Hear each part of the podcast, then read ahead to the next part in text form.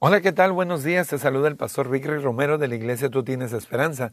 Y el día de ayer te compartí Filipenses 4:11, pero hoy quiero avanzar al verso 12, que dice así, sé lo que es vivir en la pobreza y lo que es vivir en la abundancia. He aprendido a vivir en todas y cada una de las circunstancias, tanto a quedar saciado como a pasar hambre, a tener de sobra como a sufrir escasez. Una cosa muy importante que Pablo enseña es He aprendido a vivir en toda y cada una de las circunstancias. Todos pasamos momentos que son adversos, pero también que son avantes. Y lo más importante es que tú y yo aprendamos a vivir. Pastor, ¿y cómo aprendemos? Aprendemos de esta manera, a depender de Dios.